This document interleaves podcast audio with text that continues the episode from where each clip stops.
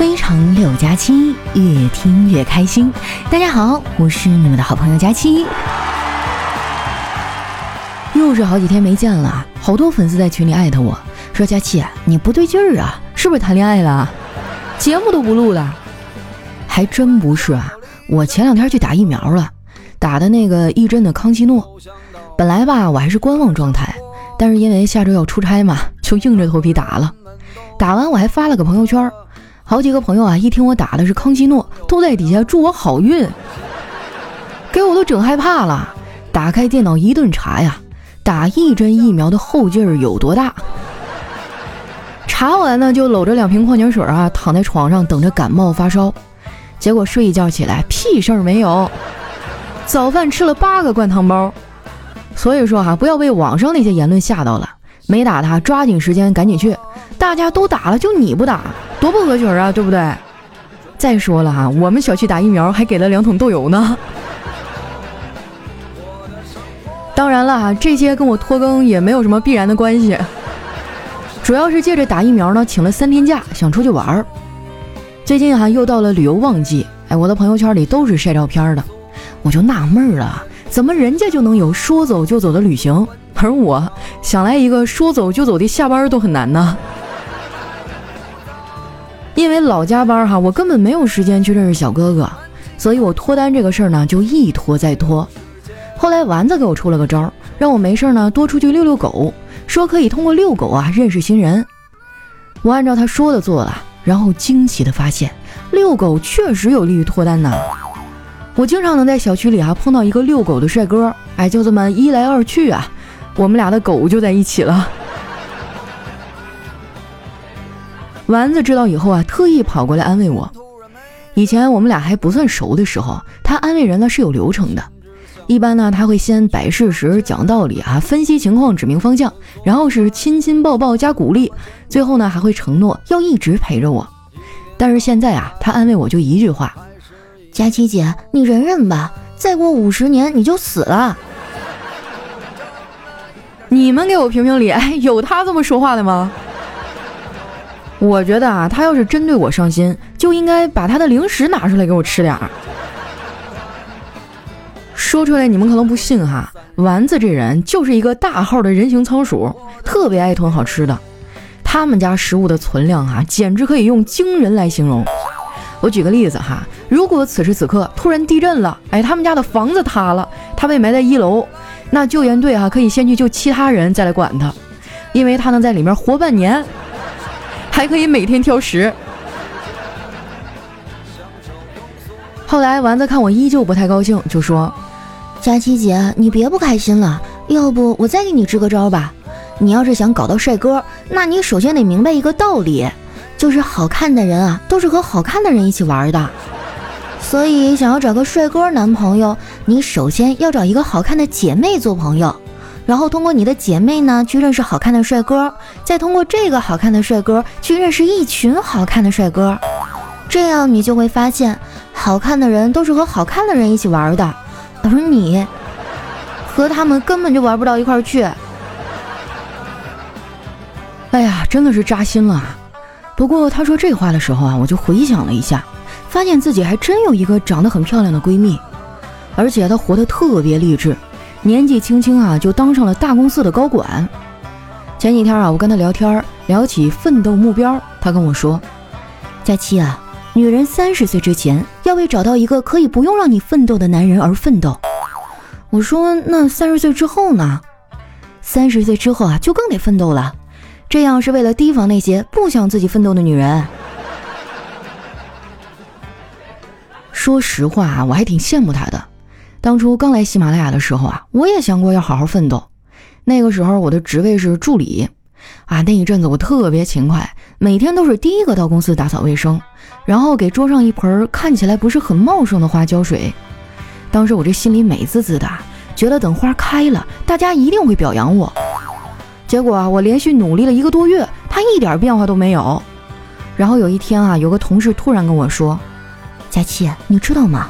也不知道谁这么无聊，天天给假花浇水。”后来啊，为了能融入大家，我开始跟着他们出去聚餐。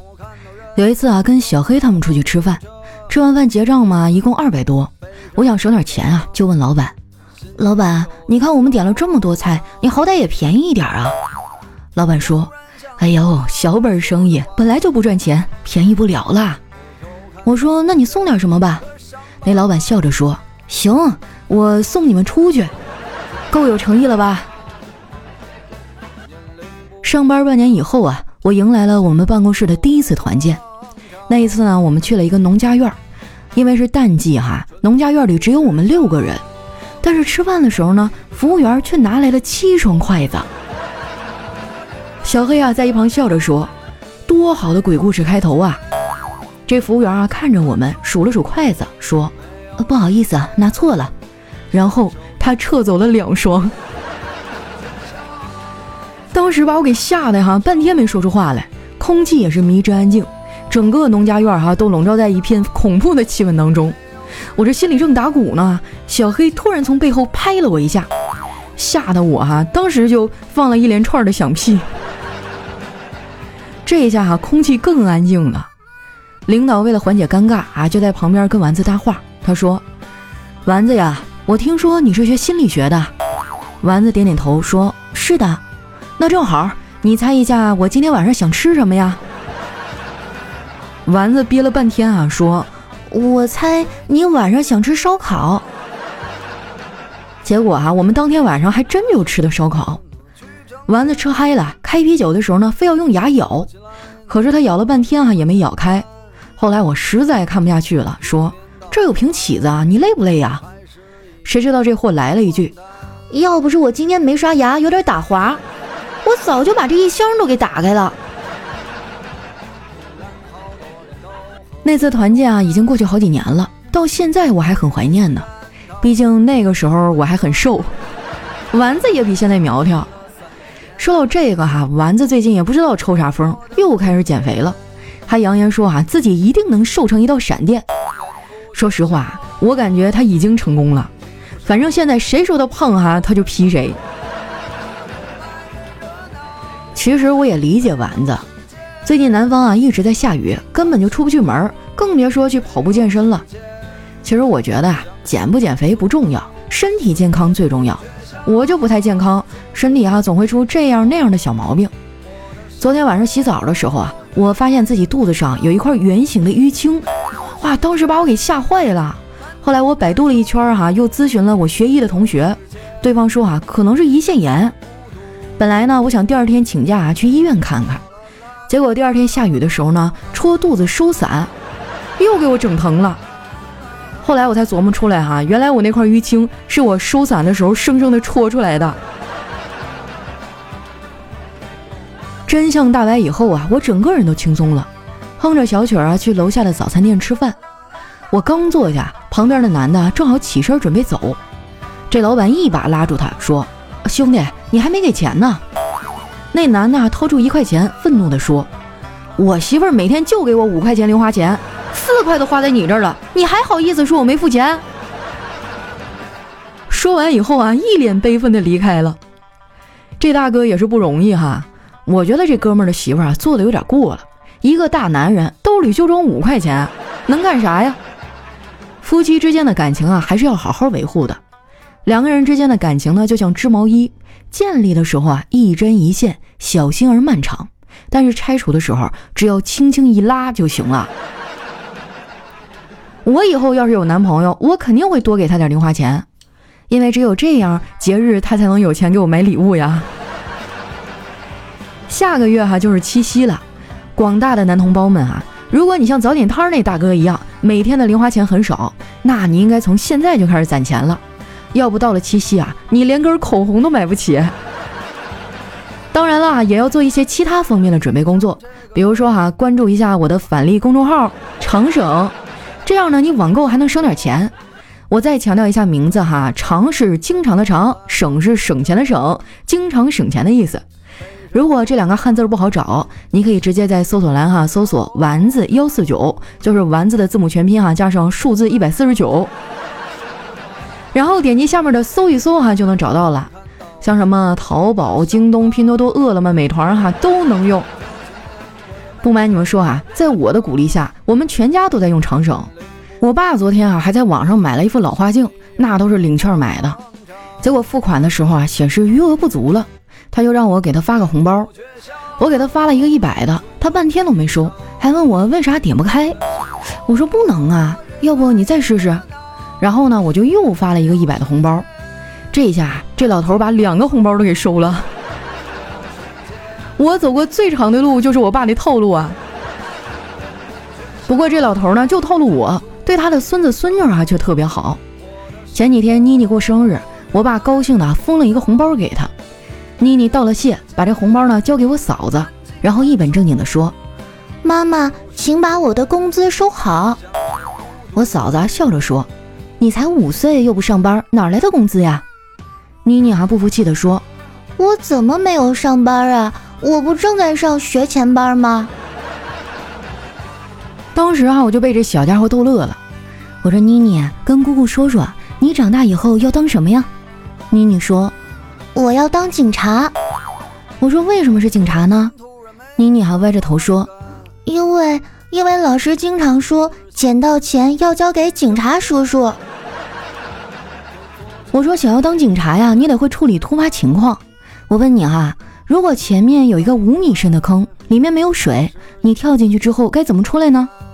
妮妮说：“这个还不简单，把脑子里的水放出来，不就能飘起来了吗？”我说：“你脑子里有那么多水吗？”他说：“我脑子里要是不进那么多水，干嘛要跳下去啊？”真的是有理有据，让人信服呀。妮妮这个孩子啊，特别聪明。之前呢，我给他做安全教育，告诉他，如果一个人在家有人敲门的话，不要理。要给对方制造出一种啊家里没人的假象，结果他说啊我这么做不好，应该别人在外面敲，他在里面敲，哎就要给对方造成一种家里有鬼的假象。这孩子啊真的太机灵了，一般大人都整不过他，最起码我爸的脑瓜子就没有他转得快。最近骗子特别猖獗，我时不时啊就能听到周围老人被骗的消息，每次啊我都会想到我爸。因为他特别容易相信别人，为此啊，我还专门抽个空找我爸谈了一次话，给他讲了很多网上的案例啊，告诉他要小心骗子。说完，我还是不太放心，就说：“要不然你把存折交给我保管吧，省得哪天不小心让人给骗了。”我爸听完啊，警惕地看着我说：“交给你，那和被骗子骗去有什么区别呀？”这把我给气的哈，饭都没吃，穿上人字拖我就出门了。结果一出门哈，好巧不巧的就撞到我的前男友，带着他现任的女朋友啊在遛弯儿。这把我给尴尬的，人生真的太难了，就让我想起那句话：花枝招展没有局儿，邋里邋遢遇情敌啊。马上就要放假了，带上行李和猫咪，发现行程不专一，怎么哪里都想去。说走就走的旅行，我不安分的心，准备出门才发现我机票忘了订。一段音乐，欢迎回来。这一转眼啊，都七月份了，二零二一年啊，都过去一半了。你的目标完成了吗？你想对上半年的自己啊说点什么呢？那接下来啊，把你想说的话留在我们的留言区，我将会抽取一名幸运听众，送出我们的精美周边。那上次啊，我说让大家多留言、多点赞，争取进互动榜单的前十。然后我今天看后台啊，前十果然出现了一个新的面孔。他的名字呢叫佳期的雨熙，非常感谢雨熙哈这段时间对节目的支持。那赶紧给我发私信啊，把你的姓名、电话、地址发给我，我将会送给你一个可爱的周边。那在上期节目当中哈，我们分享了一个话题，说小的时候爸妈开过什么玩笑，你当真了？哎，后台的这个回复也是五花八门啊。然后我就选了一个看起来最无辜、最可怜的哈，叫水水 HP。他说啊，我妈妈喜欢吃鲫鱼的鱼籽，小的时候怕我抢，就告诉我啊，说小孩吃鱼籽数学会很差，连数数都不会了。你看啊，鱼籽的数量那么多，数都数不清，所以小孩是不能吃的。长大以后呢，我就问我妈妈，为什么我没吃鱼籽，数学还那么差呢？他说啊，你吃了会比现在更差。佳琪，你说我应该相信吗？我的天啊，现在还有这么单纯的孩子呢！我决定为了你这份单纯哈，送你一份礼物。赶紧把你的这个姓名、地址、电话私信发给我哈。哎，其实我发现当妈妈的怎么总喜欢说这些无聊的事情呢？就像我小的时候，我那时候是贼眼皮，就眼睛很小，而且还一只单一只双。我妈就老忽悠我，让我吃那个鱼眼睛，说吃完了眼睛就会变大哈，变得像鱼一样圆溜溜的。直到现在，我这眼睛还是这么小，都是骗人的。来看一下我们的下一位哈，叫宁为女人。但是小的时候被我妈忽悠最多的啊，就是吃鸡爪子手抽筋儿，导致我到现在啊快四十了还不吃鸡爪呢。不是怕抽筋儿，是小的时候一直不吃啊，现在看到这东西就不得劲儿，吃不下去。巧了还我也不爱吃鸡爪子，但是咱俩原因不太一样哈。我是因为小时候我们家养过鸡，我就亲眼看着我们家鸡哈溜溜达达的，然后就溜达到村里面那个茅房，你知道吧？那个爪子哈就踩在那个是吧？你懂吧？奥利给上面噗呲噗呲噗呲，然后我就再也不吃鸡爪了。下面呢叫大灯笼灯笼大，当时小的时候晚上看到蝙蝠，觉得这动物很神奇。爸爸说啊，老鼠吃了盐就会变成蝙蝠。我觉得这像魔法一样，就千方百计啊抓了一只老鼠，戴上手套撬开它的嘴，灌了一勺盐，等了半天还没变化，我感觉可能是量不足，又灌了半罐子，最后啊这老鼠口吐白沫，齁死了。爸爸回来了，我还吐槽说这个盐是假的吧。这老鼠也够惨的哈！我做错了什么？你还不如给我一痛快。下一位呢叫听友三三三九九九九四六，他说我妈妈骗我的，我就不说了。我说一精彩的，我大姨呢一直告诉她女儿说她不是亲生的。开始呢这姐姐还不相信，结果大姨啊编的是活灵活现，说我那姐姐啊是我妈生的，她只是领养，因为我们家养不起更多的娃娃。就这样逗着逗着哈，某一天呢，和大姨吵完架之后，我姐姐啊步行一个小时来到我家，找到我妈哈，开口就是一句：“妈妈，你为什么不要我了？” 我妈当时一脸懵逼哈，满脸都是惊恐。我现在想起来我还想笑。然后可怕的是啊，这姐姐长大了还坚信自己是我妈的亲生女儿，不但赚钱了，还给我妈寄钱，还总是关心我的生活。我大姨哈再三发誓，连出生证都拿出来了。我这姐哈死活都不相信她。哇，这个有点过分了。我发现有些的家长啊，开玩笑就没有度。我记得我小时候有一次，我妈就说说我是我四大娘生的。当时我真的我就信了，然后默默的一个人流泪流了很久。当时心里还很纠结，如果说我大娘将来要把我要回去，我该怎么办呀？我到底该选择我的亲妈，还是选择养我的妈妈呢？你们无不无聊，真的是。有的时候家长一句不经意的话，就给孩子造成很大的影响。玩笑不能乱开哈，你们都长点心吧。下一位呢，叫听友二八五四二七四二九，他说：“佳琪啊，我终于知道女生睡觉为什么不穿内衣了，因为一躺下就没了。”你胡说，我怎么就还有呢？没了是因为太小了。下一位呢叫阿楚沉迷佳期，他说：“佳期姐，我期末考试成绩出来了，但是遗憾的是比预估的分低了十多分。看到那个分数，真的想不到自己哪儿失误了，真的好难过，好难过，觉得自己的努力全都白费了。佳琪姐，你能安慰我一下吗？我真的太失望了。哎呀，你说我一学渣，我我能安慰点啥呢？”这样吧，我跟你说个事儿，就我当年高考结束以后哈，我就是遭遇了人生的滑铁卢。我预估的分数比我实际的分数差了二百多分。就是原来我的第一志愿哈报的是五道口职业技术学院，但是后来我上的是哈尔滨金融学院。没关系啊，一次期末考试而已啊，咱们下次好好考啊，加油！下一位呢叫刘奶奶的小丫头。她说：“胖是什么感觉呢？嗯，就有一次哈，我看到地上有一张钱，我刚费劲巴拉的蹲下，那个钱就被别人捡走了。”下一位呢叫小乙，小乙不讲道理。他说：“肚脐下冷凉呢叫宫寒，肚脐上冷凉呢叫胃寒，腰上冷凉呢叫带脉寒，肩上冷凉呢叫胆不通，手臂冷凉啊叫肺气虚，颈部冷凉呢叫膀胱虚，手背冷凉啊叫气儿不足，大腿冷凉叫脾胃虚，小腿冷凉啊叫肠胃虚。那么问题来了哈，全身都冷那是怎么了？被子掉地上了呗。啊，最近真的好热啊，尤其是一下雨就特别闷热那种感觉。然后晚上开空调睡吧，吹着吹着我又觉得冷，然后关了以后呢，过一会儿我又会被热醒。啊，我真的觉得好难啊。下一位呢叫牛年一定牛，他说为什么我的脸长得这么大，身子这么宽呢？那你小时候有没有听过你爸妈对你说一句啊？就是你是被爸妈辛辛苦苦拉扯大的。所以你这脸就扯大了。下一位呢叫人间值得，他说狗狗的萌点之一呢，就是在于即使只是到楼下倒个垃圾，回家的时候仍然会得到“你终于回来了，你怎么去了那么久？我一直在等你，我好想你”这种等级的欢迎。真的啊，我既养过猫也养过狗，这种感觉完全就不一样。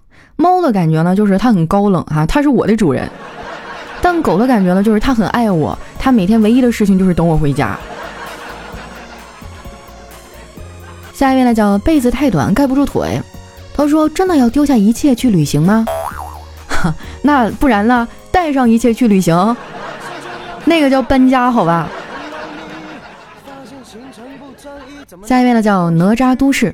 他说：“小的时候在幼儿园，我们一群同学呢，经常喜欢攀比。啊，我爸告诉我啊，说我们家超有钱。哎，我就一脸正经的说。”我们家可有钱了，车超大，坐得下几十个。别人坐我们家车都得给钱。全班同学啊都惊讶的看着我，对我刮目相看。还有女同学加我微信。直到有一个富二代哈来到我们学校，他说他们家更有钱，开得起几百万的超跑。我一脸不屑的问他：“你们家跑车几个座？”他小声地说了一句：“两个座，还没有顶。”我又问他。我说那别人坐你家车给钱吗？他说都不给钱。我就一脸不屑的表示哈，让他下次到我家看我家车。直到那天呢，我到他们家看见了他的兰博基尼，也带他到我家哈看了看我们家的公交车。果然哈，父母的嘴骗人的鬼。哎呀，这现在幼儿园都这么浮夸了吗？都开始互相攀比了。下一位呢叫蓝色 blue。他说：“你男朋友送过你什么东西啊？”嗯，我想一想哈，虽然说现在回想起来都是前任了，送我回宿舍算不算呢？下一位呢叫最有范儿的男孩，他说啊，请问中国踢球为什么这么差呢？因为体育课都被别的老师占去了呀。不服你让他们比比数学和语文。下一位呢叫八百标兵奔南边来了个喇嘛。他说上素描课哈，美术老师亲自当模特，学生们画完以后呢，老师看了看小明的画作，不由得大怒：“你这是画的我吗？老师，我这是夸张的画法。您看啊，您的嘴呢，我故意画大了一些。有句话叫嘴大吃八方，说明您能力强。您再看啊，这个耳朵也画大了，大耳朵有福嘛。您再看这肚子也画大了点儿，这个叫宰相肚里能撑船。”哎呀，我的天哪，这小嘴儿怎么可能混到这么多年还没毕了业呢？下一位呢叫大雨还不停，他说面对你喜欢的人，一般会是什么表现呢？嗯，大概就是一边觉得自己是自作多情，一边又自作多情。下一位呢叫大王举高高，他说女朋友脚崴了，带他看过医生以后呢，还是疼的下不了地。我就让他搁家躺着哈，别动，又炖了汤呢喂他喝，把他感动的是稀里哗啦的呀。他问：“这是什么汤啊？好好喝。”我说：“猪蹄汤啊。”俗话说啊，吃什么补什么，多喝点儿对康复有利。女朋友感动的说：“嗯。”然后呢，我又拿出两个又大又白的白面馒头递到他嘴边，他不明所以啊，刚想问，似乎一下就明白了，娇嗔道：“你坏，讨厌。”哎呀，真是没想到吃猪蹄儿还能补脑啊！而为什么是馒头呢？来这一块，你能不能给大家展开讲讲？下面呢叫六月飞雪，他说男朋友一两个月不主动联系我，是几个意思呀？嗯，这个我觉得很多朋友可能会想的比较阴暗啊，什么劈腿啊、变身啊，从来没爱过你之类的哈。但是凡事呢都要往好的方面想。我猜啊，你男朋友可能是出了什么意外哈，没准已经挂了。来看一下我们的最后一位哈，叫大家都爱我。他说我做事儿哈就喜欢未雨绸缪，不能等到事情发生了才想要怎么做。所以呢，在工资只有三千块的时候，我就想好了将来收入三亿的生活怎么过了。那你可真的是很敢想啊，你这是梦想家呀。好了，那今天留言就先分享到这儿。喜欢我的朋友呢，记得关注我的新浪微博和公众微信，搜索“主播佳期”，是“佳期如梦”的佳期。那恭喜我们佳期的雨熙还有水水 HP 啊两位听众获取了我们的小礼物，记得把你们的姓名、电话、地址哈私信发给我。那同时啊，记住我们今天的互动话题：二零二一年啊都过去一半了，你想对上半年的自己说点什么呢？我会在留言区里啊抽取一位幸运听众，送出我们的精美周边。那今天我们的节目就先到这儿啦，咱们下期再见。